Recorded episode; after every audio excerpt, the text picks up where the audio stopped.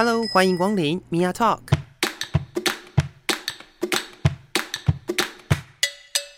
每个人都是有趣的书，有着独一无二的故事。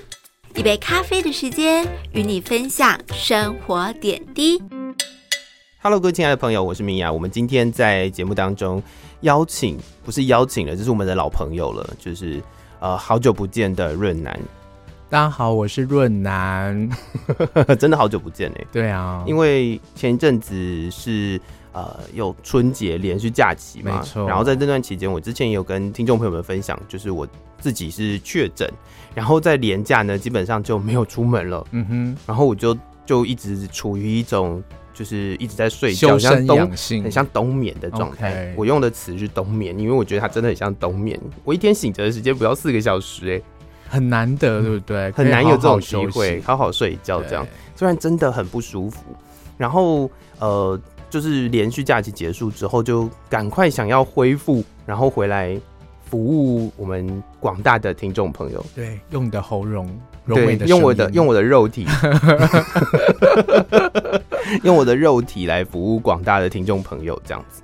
那呃，可是润南的安排就是在连续假期之后，哎、欸，其实是之前，他、哦、是之前，对我是在春节之前，哦，反正就是避开那个，对对对对，对，过年的那一段巅峰期，没错。然后出了国，对，去国外走走，对我去了曼谷一趟，去了五天，哦。哇哦，五天应该是呃，因为我前一阵子呃看到身边有极多的朋友在分享，因为呃我们所谓的边境解封之后，是大家开始努力的往国 外去促进这个国际的交流啦。是是是是是，然后在那个呃男同志的圈子当中呢，就是非常喜欢往泰国去。没错，就是。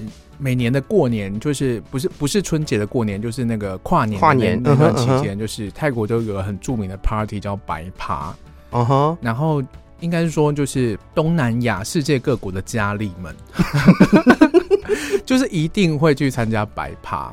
哦，它是一个很大超巨大哎，真的是很大，对，对对，因为它大到就是我可以在我的那个 Instagram 上面滑那个线动啊。然后一直滑，一直滑，一直滑，看起来都好像是同一个人做的一样。对，因为大家都去同了 同一个地方，可是我没有去啦，我就是趁大家去回来了，我才去。就是你去的时间点刚好就是错开了这件事。对对对，跟大家错开。我想说，我干嘛去泰国，然后跟一堆台湾人碰面啊？何必嘞？哦，哎，这也是一个不一样的思维哦，就是大家都会往。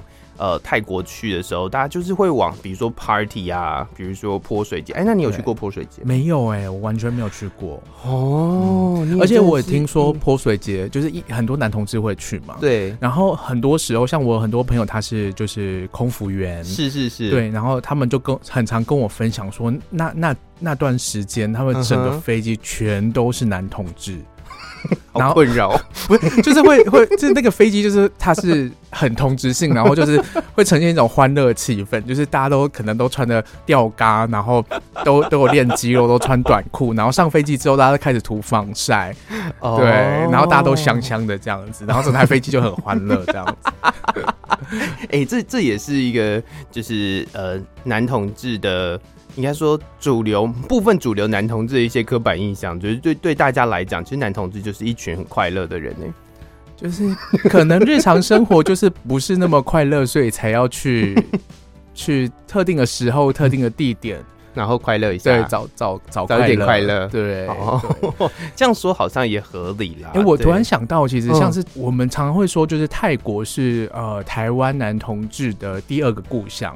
其实这个说法好早以前就有了，欸，哎、欸，我没有听过这个说法。哦，真的吗？我完全没有听过这个说法。你知道，在大概在二十年前、三十年前，你知道最近那个谁啊，蓝蓝蓝什么，就是浩浩工作室的那个 YouTuber，嗯哼，他拍了一系列那个什么旅游书系列，就是找二十年前的旅游书，然后他去找那个旅游书再去玩一次，拍拍那个系列。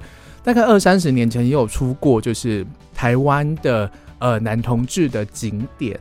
哦，对，然后在那个时候呢，其实，在五股那一带就有所谓的泰国餐厅。嗯哼，那那个时候很多的台湾人因为平常就没有办法去泰国玩，你知道吗？就会去那边哦，感受泰国的气氛。没错，因为那个时候台湾大部分的移工还是以泰国的为主，是对，所以那里就有很多泰国的移工，就是晚上那边吃饭，嗯、然后他们就去那边跟他们互动啊什么的，蛮有趣的。这个是一个哇，哎，我真的完全不知道这件事情，而且我只知道大家都会。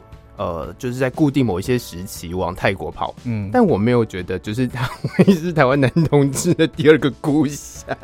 我觉得这件事情很有趣，因为像我最近有访谈一个那个澳门的同志朋友，嗯、他其实也跟我分享说，对澳门的同志来说，移动这件事情是一件非常频繁的事情，是他们。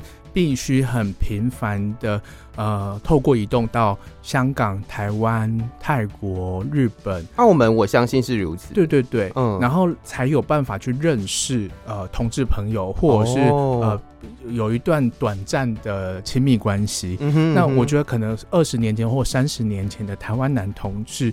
可能那时候的社会条件和环境，嗯，也必须让人要移动出去，你才可以比较自在的去展现你的 sexuality。哦，哎、欸，这样讲起来好像就是如此的，因为我们只要想到泰国，其实是会，呃，就是我觉得泰国在某一些部分让我觉得是有一点点矛盾，但是那个矛盾是来自于泰国的政治跟呃泰国的，就是在性。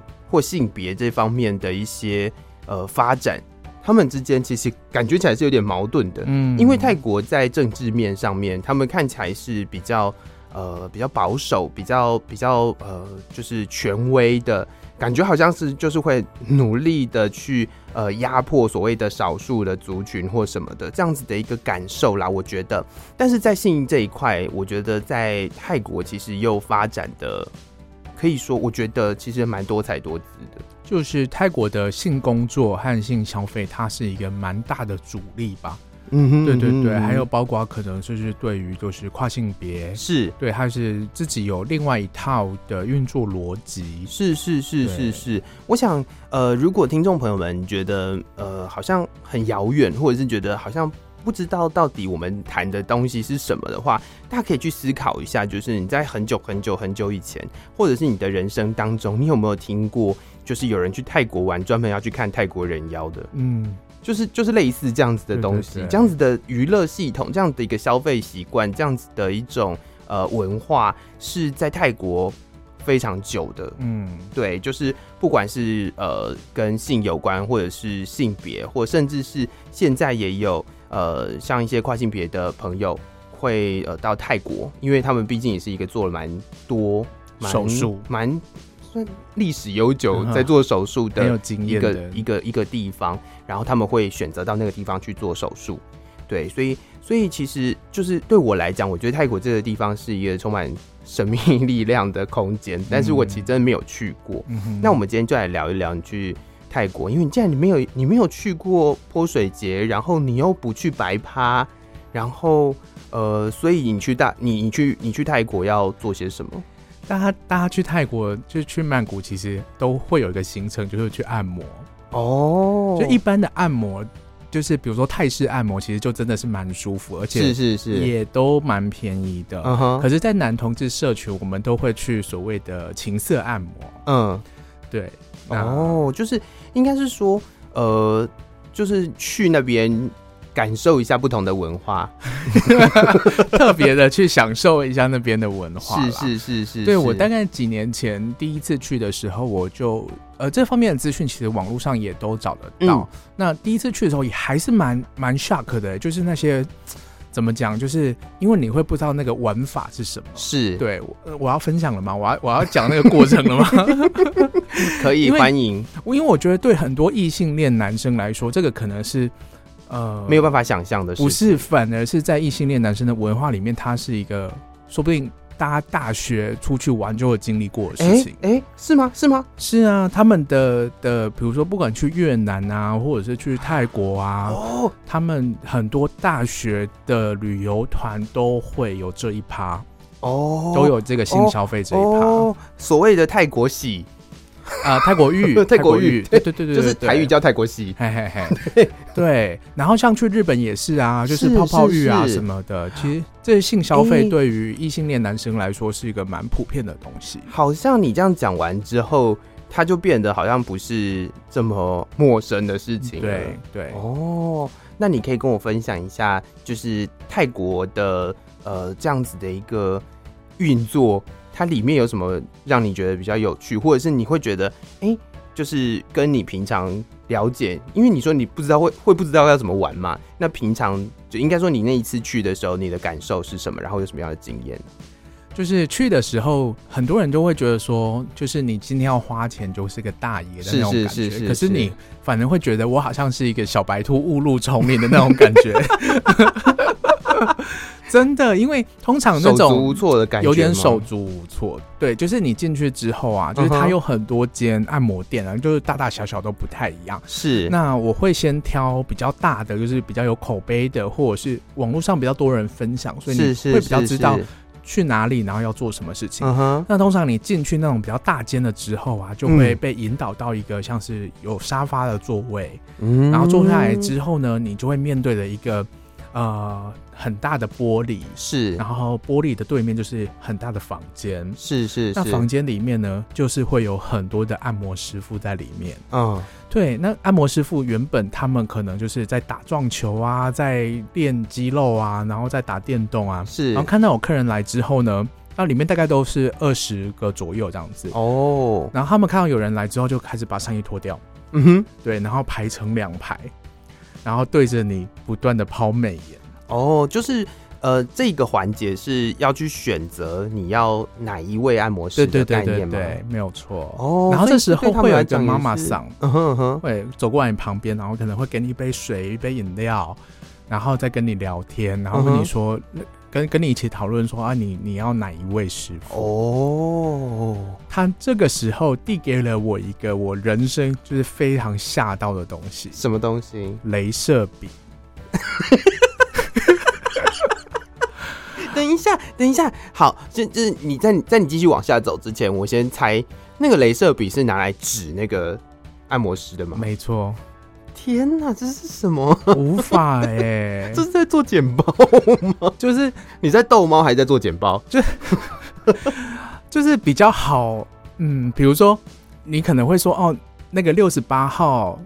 那个怎么样？就是你要跟那个妈妈桑讨论这样，子说，比如说这个呃大妈，就是你可以问的问题其实非常的多，因为你要消费了，你要付钱，照理说你你你要挑，所以你你可以问的事情你应该要可以很多，你非常自信，甚至可以问说他今天接过几个客人了，嗯哼，这种问题都可以问，啊哈，哦他是 top 或者是 bottom，哦，对，他是异男吗？他是 gay 吗？这些都可以问这样子。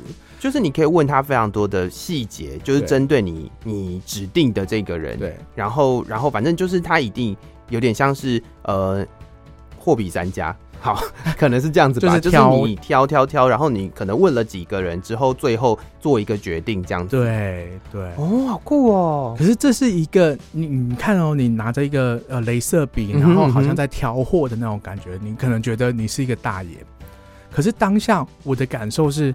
我压力好大哦，就是怎么说怎么说，就是作为一个就是台湾人，我不知道这样讲对不对，可是就是作为一个，呃，我我会觉得说我不应该这样对待人，嗯哼，对，我会觉得好像好像在把人当做商品一样，对，你好像是人口贩子在买东西，我人生第一次有这种感觉，然后而且你只要就是眼睛扫过，或者是你镭射笔指着那个人哦，那个师傅他就是。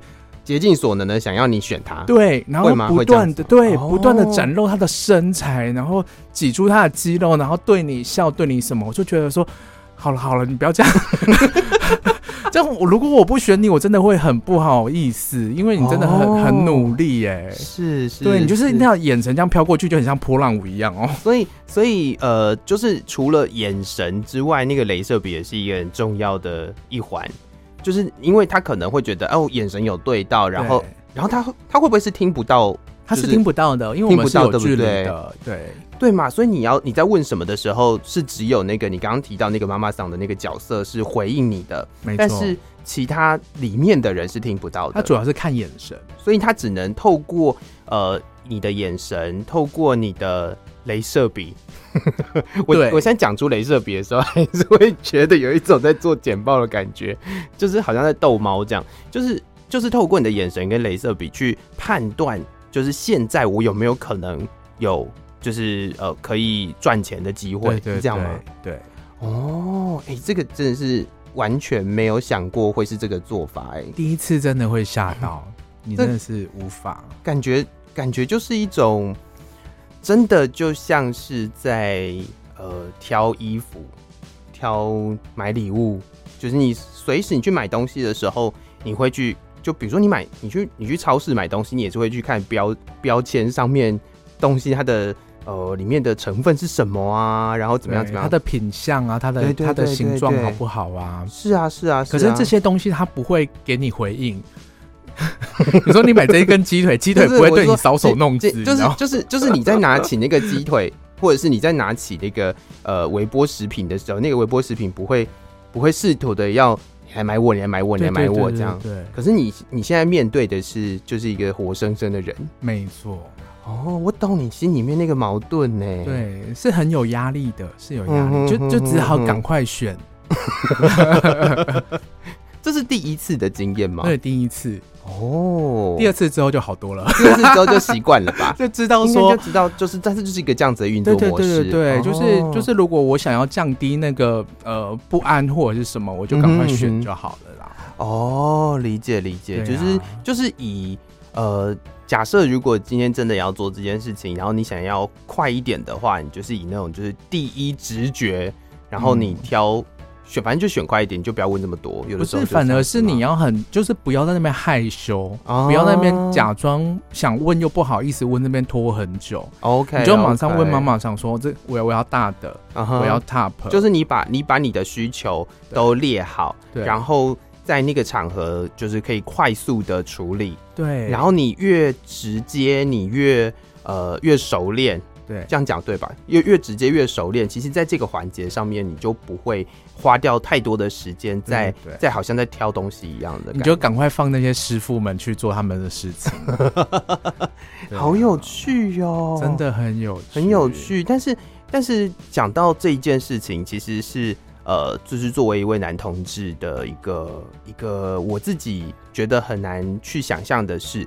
但是，呃，因为我没有这样子的经验嘛，所以我脑海里面浮现的是以前所谓那个，就是呃，荷兰还是哪里那种红灯区，在那个橱窗里面的人的那种感觉，嗯，是不是有一点类似？但是我是说，你刚刚讲那个在那个橱窗里面的，因为他可能没有办法跟外面走在那个橱窗的。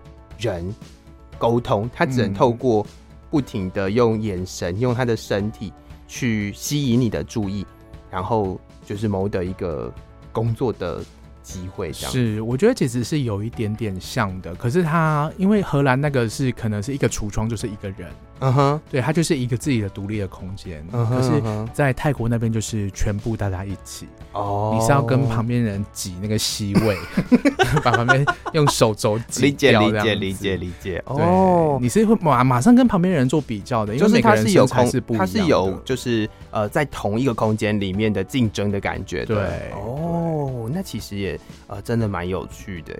那就聊到就是当你选完人之后。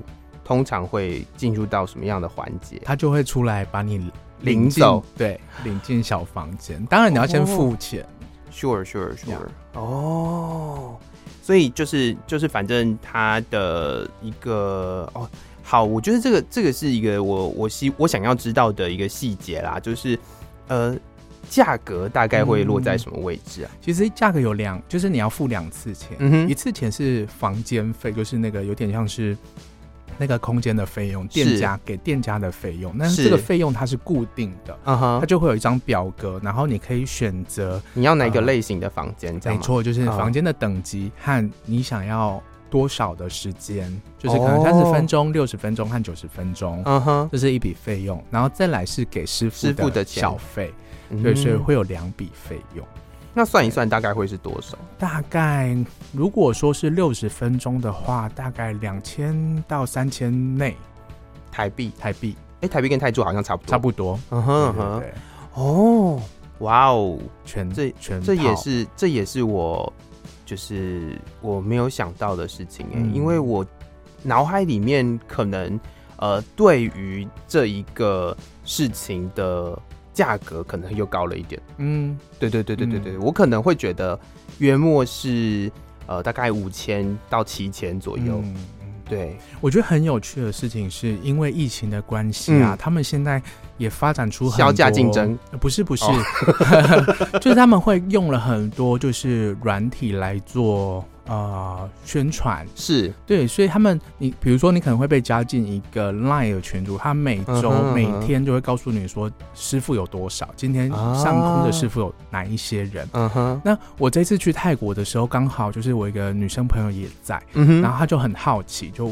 说可不可以帮他问说有没有哪一些师傅也可以服务女生？嗯哼。那我自己的印象就是说，其实我知道这里面很多师傅其实很多都是异性恋。异性恋。嗯哼。对，我就问了，然后他就帮我列出可以服务女生的师傅，其实也不少哦。嗯哼。那。费用就完全不一样，就是差异是两个，一个就是说这些师傅就是如果服务女生的话，就要去就是外外出，就是要去别别的地方，对对对对，uh huh. 就是可能要去你的饭店啊什么的，uh huh. 然后再来费用就是至少是五千起跳，哦。哦、嗯、哦，就是因为师傅要外出，对，然后应该是外出的那个成本是比较高的。对对对，师傅要外出，所以他在那个外出时间里面可以服务的的，就是反正这整个成本来说，哎、欸，那其实价价差差蛮多的。对啊，对啊，哇，这这是哇，这也是我也我，可是可是就是假设是五千左右，也是我会觉得说好像。是原本就是大概是这个价钱的感觉耶，是，那这个这个哇，这个是呃蛮特别的一个经验。但是你说你除了去泰国之外，其，其他出国的经验，你有再去田野过吗？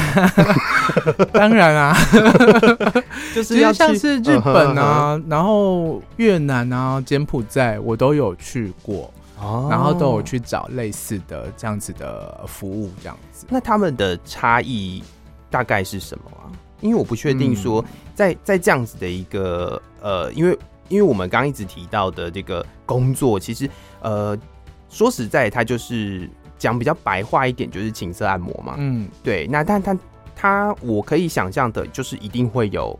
按摩的这件事情，还真的不一定有。哦，真的哦，好好好好，那你可以跟我分享一下差别大概在哪里？像是嗯，像是泰泰国的有一些根本就有没有在管按摩的，就直接直接来是，然后然后就是可能做完之后呢，就就结束了。嗯哼，对，就是也也没有按要按摩的意思哦。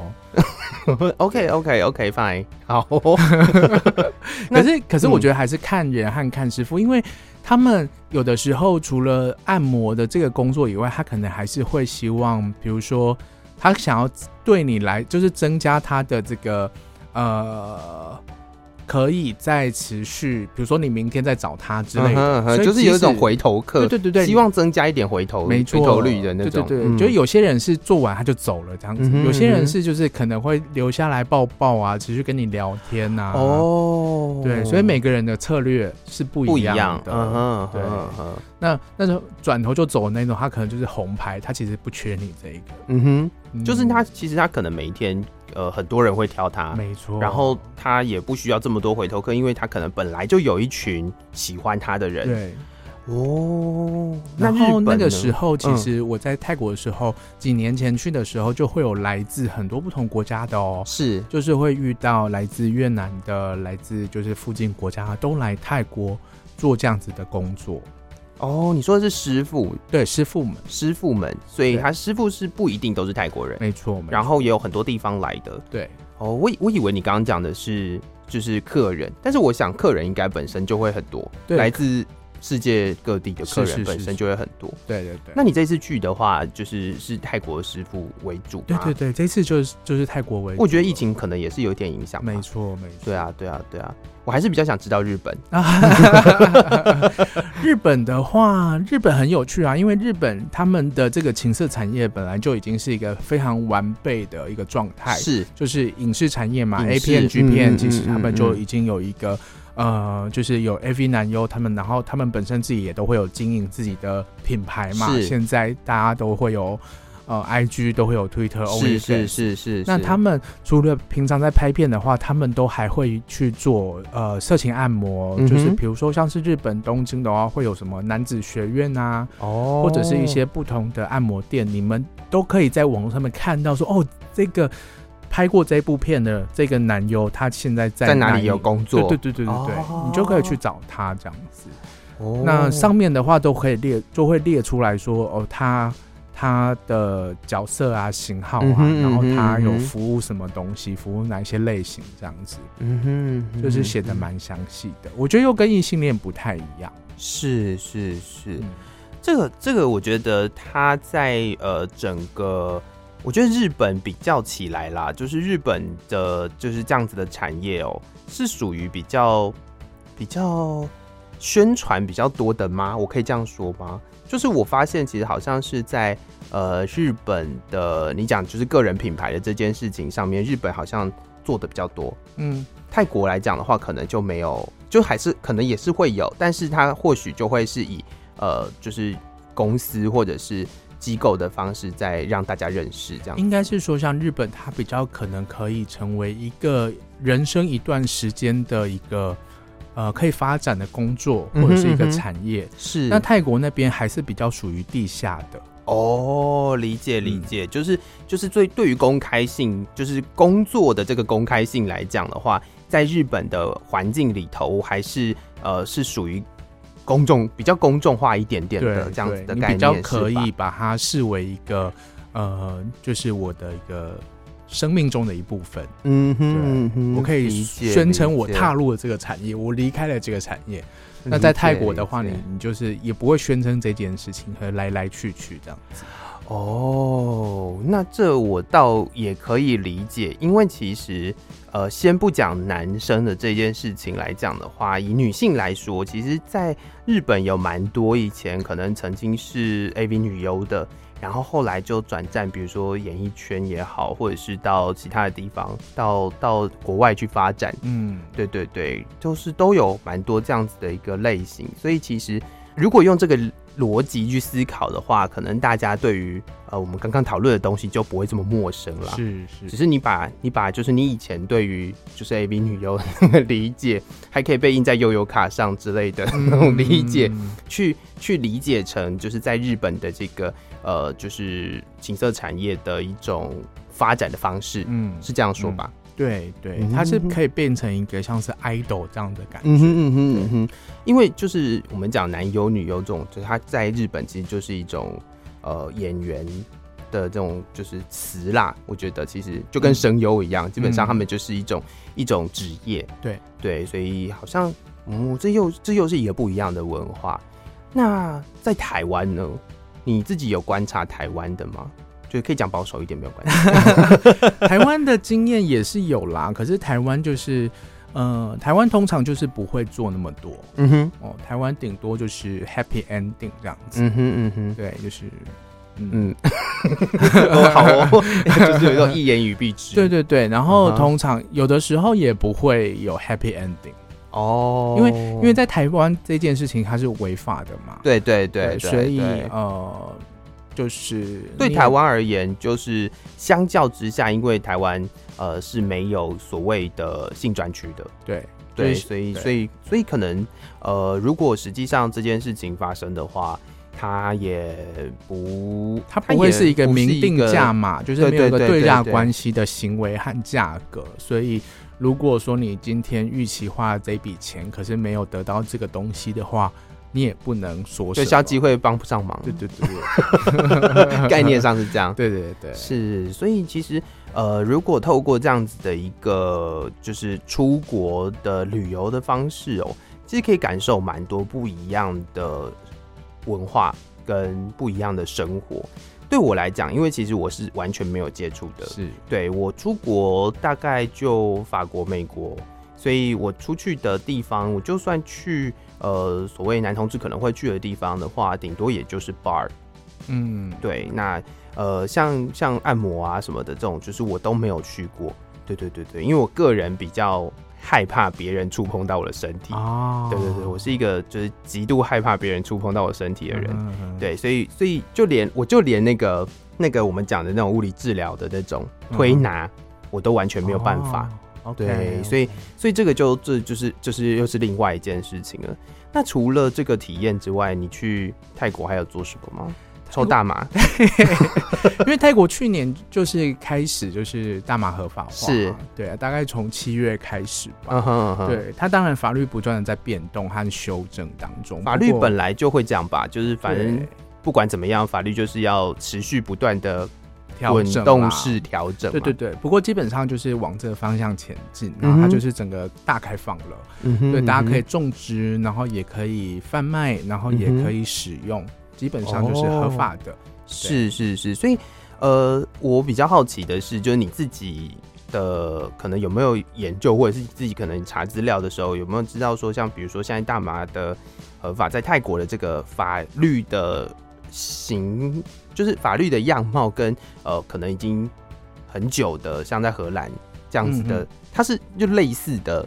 的方式在进行，还是说他们之间有没有什么不太一样的地方？其实他们其实也是呃，怎么讲，就是在倡议这件事情，人也是努力了很久。是。那在前几年，那个太皇他就是有公开的支持这件事情，uh huh、然后先从医疗化开始，是，就是呃医疗大麻医疗的合法开始这样子，嗯哼嗯哼，那一步一步的才走到现在这个。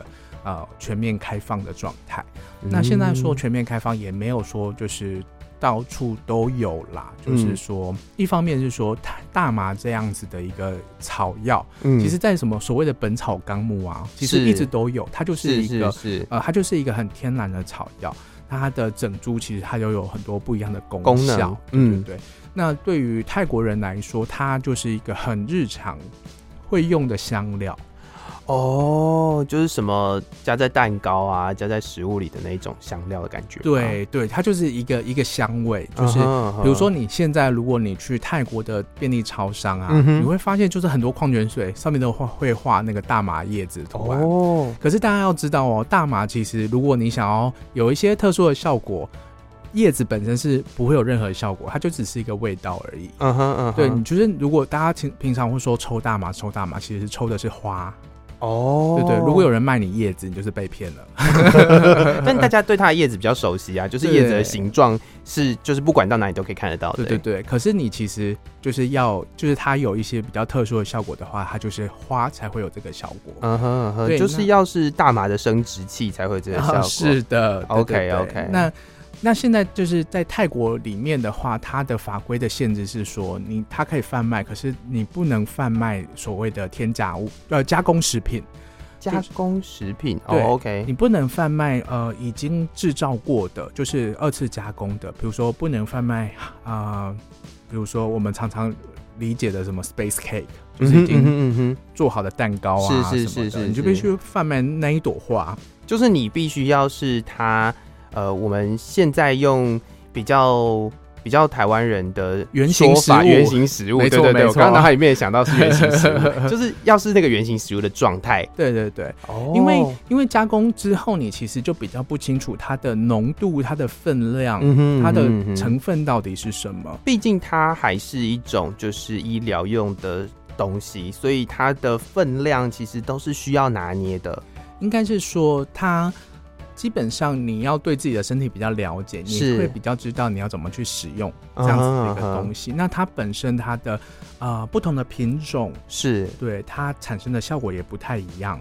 对，像像是我们常会说有两种，一种叫 Sativa，嗯哼，对，然后一种是 Indica，我不懂，然后一种会让你比较 chill，就是会让你 stone，了解。对，然后一种会让你比较嗨，让你会觉得。哦，你跟就是很多事情会有连接，会比较 creative 一点这样子。嗯嗯、对，所以你会很多人会也会混合不同比例，然后去使用。对，哦、所以我会觉得说，呃。了解总比误解好嘛？是不？不管是对什么事情，对不同的性倾向也好，总之是是是。所以嗯，就是我自己这一次去呃曼谷，就是也是去了解一下说，说哎，所谓的呃大马合法化之后，对于这个社会会变成什么样子吗？会会大家想象说、嗯、哦，每个人就开始抽大麻，然后最后就会乱成一团吗？其实也没有，嗯、因为也不是每个人都会想要抽啊，是因为他。他每个人带给每个人感受也不太一样。嗯哼，那有很多店，在一些比较观光客的区域，其实都非常的很像很高级的那种苹果专卖店的感觉。哦哦，那真的很高级耶，非常非常高级。然后甚至就是有一些摊位，它会。有一些店面，它就是会给你看那个显微镜，是是是是，然后会让你试闻不同的味道、不同的品种，然后会告诉你不同，就是各种标示都标的非常清楚。嗯哼嗯哼，对，然后称重啊，然后让你不同的体验，然后告诉你这个东西它的成分有哪一些，这样子就是标的非常非常清楚。好有趣哦，嗯，这是这是呃可能。或许很多人听到，比如说抽大麻好了的时候，脑海里面想象的可能是一些呃，大家就是很疯，都不知道在做什么，或者是呃，可能什么什么大乱啊，很混乱。这就跟有人觉得就是什么同志可以结婚之后，就是这个世界上就会少了什么什么很多东西一样。对，但其实呃，他也有他，就是他逐步逐步的在修正他的。呃，规范啊，法律啊，制度啊，其实其实它是蛮严谨的一件事情，它没有大家想象的，就是呃，就是大家像大家随地丢垃圾这种感觉的那种这种感感受，它反而比较制度化。嗯嗯，因为大家其实对大麻有蛮多的不了解和误解，是是是是，因为它就是有一个自己的历史脉络这样子。Uh huh. 那很多人就是因为大麻它。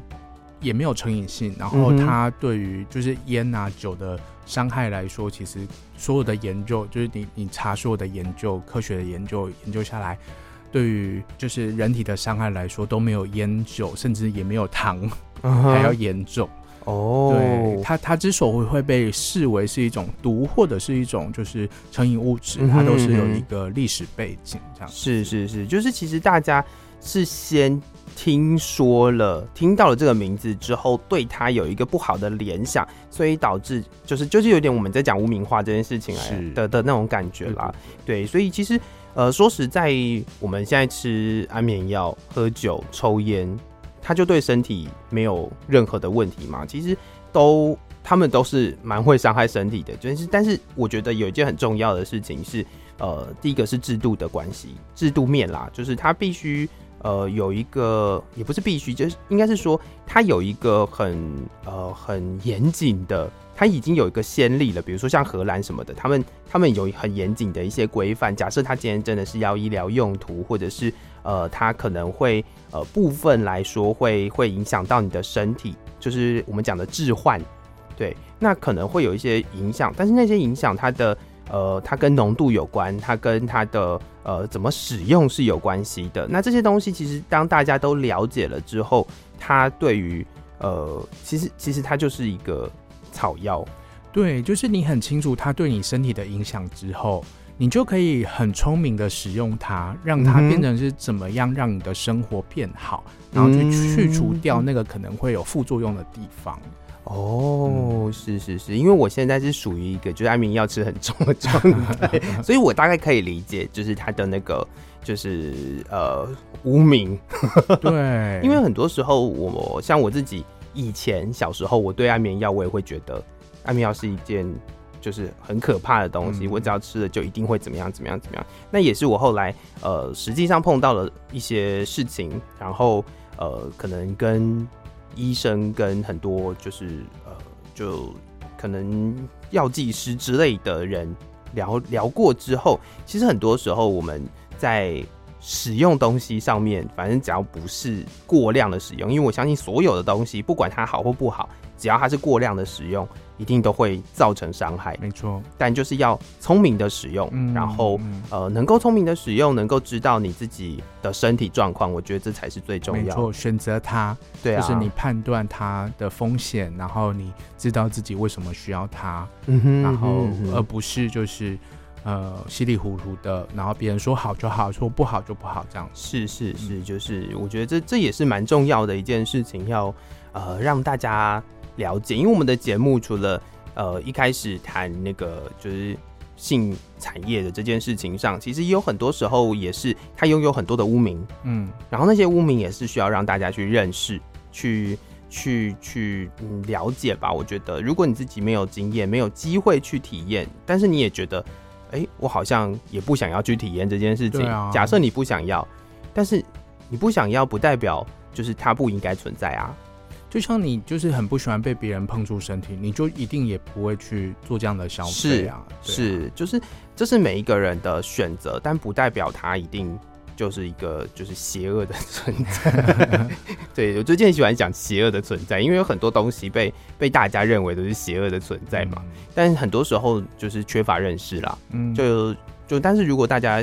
接受度蛮高的，也觉得好像可以去试试看的话，就听完今天的分享，似乎也会是一个不错的选择哦。应该是先多了解一下吧。我觉得现在的资讯越来越多了，啊、我们可以了解一下大麻它到底是什么样的东西。是是是，当然，呃，网络上面有很多的资讯去可以去查，但是呃，网络的资讯大家就是现在的人，我觉得逐渐的开始。会媒体试读了啦，嗯，就是已经开始知道什么样的资讯是不好的，或者是怎么样的资讯是错误的。对。然后当你做完了很多功课之后，然后自己有哎、欸、想要去体验看看的，就是不管是大麻也好，不管是呃就是我们刚刚讲的情色产业也好，就是这些东西，就是如果你有想要去体验的，我觉得都 open minded，呀，yeah, 需要需要做到的事情就是你敞开你的心胸。然后去去感受它，去体验它。嗯，对。在了解之后，然后了解自己的需求之后，然后知道自己做了这些事情之后的风险，然后选择去做。对，就就是这样。这是人生中每个选择都是这样的，选择或者是选择不要。对，嗯，非常感谢瑞南今天的分享，因为今天你谈的所有东西都是我完全没有经验的，那也觉得哎、欸，好有趣哦。就是呃，因为我自己有听过。身边的朋友就也是去了泰国，对，然后他就说，呃，他也是去尝试了大麻，但是他就完全没有感觉，嗯，他就是属于那种可能就是他的身体的状况，他就就没有什么特别的感觉，然后也也就可能就是想睡觉这样而已，嗯、就纯粹就是想睡觉。对，我其实就是要去好好睡觉。哦，好重要哦，嗯、对对，实际上真的呃睡眠好重要，有一些品种、欸、突然间这个 就是会让你。深沉的睡眠，放松，真的是真的是好好不错的感觉，也算是一个呃增加一点知识啦，就是让听众朋友们了解一下不一样的呃文化，不一样的世界。对，因为很多时候呢，我们呃都活在很多人讲了什么，然后我就听什么，或者是呃就是没有自己去做功课的习惯。但我觉得今天听完，觉得哎、大家可以试着自己去做功课，嗯，然后自己去了解。当你真的了解了，你自己思考完了之后，你想要怎么做，那就是你自己的选择。没错，嗯，好，再次的感谢润男，谢谢你。不会，希望大家都能够好好的、舒服的放松过日子。真的要呃去感受人生，享受人生。没错，这件事情好重要，嗯、就是不要再让自己。很像是齿轮这样活着，人生苦短，是是是变成心灵节目了啦。对对对，我们的结尾就让大家就是呃好好的享受人生了。我觉得这也是一个提醒。然后，然后知识真的蛮重要的，就如果可以的话，就多多上网，因为我们毕竟网络这么发达，对，有很多资料是可以查得到的。好的，再次的谢谢润南，谢谢，那也谢谢各位听众朋友的收听，我们下次见喽，拜拜，拜拜。